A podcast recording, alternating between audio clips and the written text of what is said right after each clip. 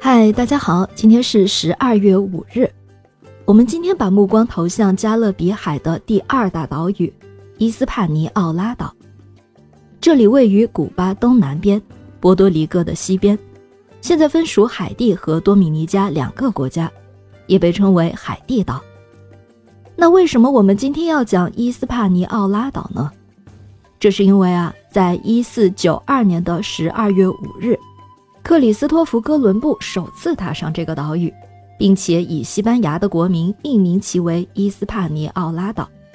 用西班牙语翻译过来，这个名字就是西班牙岛。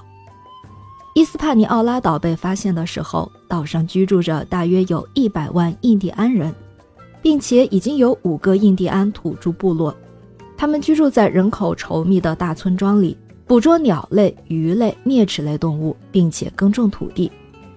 伊斯帕尼奥拉岛印第安人用石斧开垦，用木铲耕种，主要的作物是木薯和甘薯。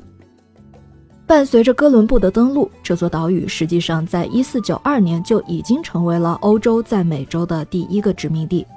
但是，直到1502年，西班牙才正式宣称伊斯帕尼奥拉岛为自己的殖民地。开始了在伊斯帕尼奥拉岛的统治。从1502年到1640年这段时间，整个伊斯帕尼奥拉岛都是西班牙的殖民地。但是在西班牙统治伊斯帕尼奥拉岛的时候，很多欧洲人往这个岛上移民，这其中就有大量的法国人。法国移民大多数都居住在岛的西北一带，逐渐在这一带形成了一股势力。到了一六四零年，法国就宣布岛屿西北的托尔提岛是自己的地盘。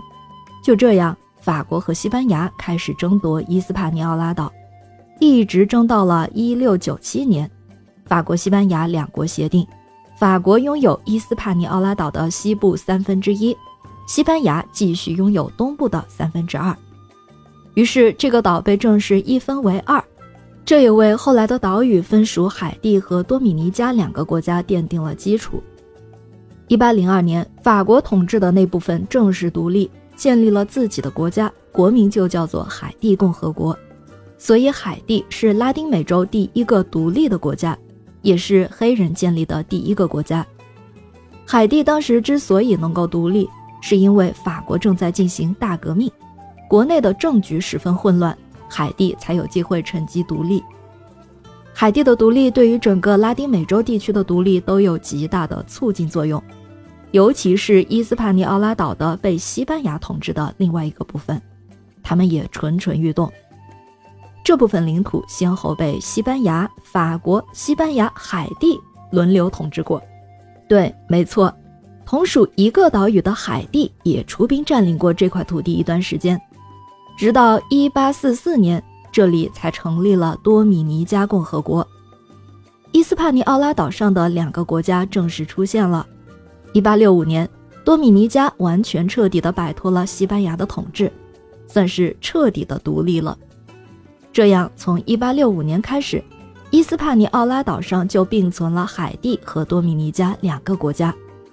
不过后来到一九一四年，美国又开始出兵伊斯帕尼奥拉岛。占领了多米尼加和海地两个国家，好不容易独立起来的两个国家又成了美国的殖民地。再到一九二四年、一九三四年，美国才分别从这两国撤军，这两国才又重新独立起来。这也就是海地和多米尼加的由来。虽然同属一个岛屿，两个国家的自然资源也都差不多，但是多米尼加和海地两个国家的经济发展差异却很大。像多米尼加，面积有四点八七万平方公里，人口一千零四十四万，目前这里人均 GDP 七千六百五十美元，在国际上呢也算得上是中等水平。但是海地这边面积二点七八万平方公里，人口有一千一百五十万，人均 GDP 只有八百五十四美元，在全球只能是倒数前几名。那为什么同属一个岛屿的两个国家相差这么大呢？有人做过分析，这是因为海地出现了很多的独裁者，有人当了一辈子总统，还传位给自己的子孙。这些独裁者不仅在政治上独裁，还掌控当地的经济，所以不利于经济发展。当地的统治腐败，贪污盛行，政局混乱，而且人民受教育水平低，等等等等，这些啊都是海地发展不起来的原因。而多米尼加方面虽然也曾经出现过独裁者，也有贪污腐败，基础设施呢也不是很好，但是相对于海地来说却并不是很严重。不仅如此，由于和美国、墨西哥比较近，多米尼加大力发展旅游业，所以发展呢还是很不错的。不过我想啊，很多原因并不是一两句话就能解释清楚的，可能也存在很多偶然性的因素。感谢您收听伊斯帕尼奥拉岛的故事。咩咩 Radio 陪伴每一个今天。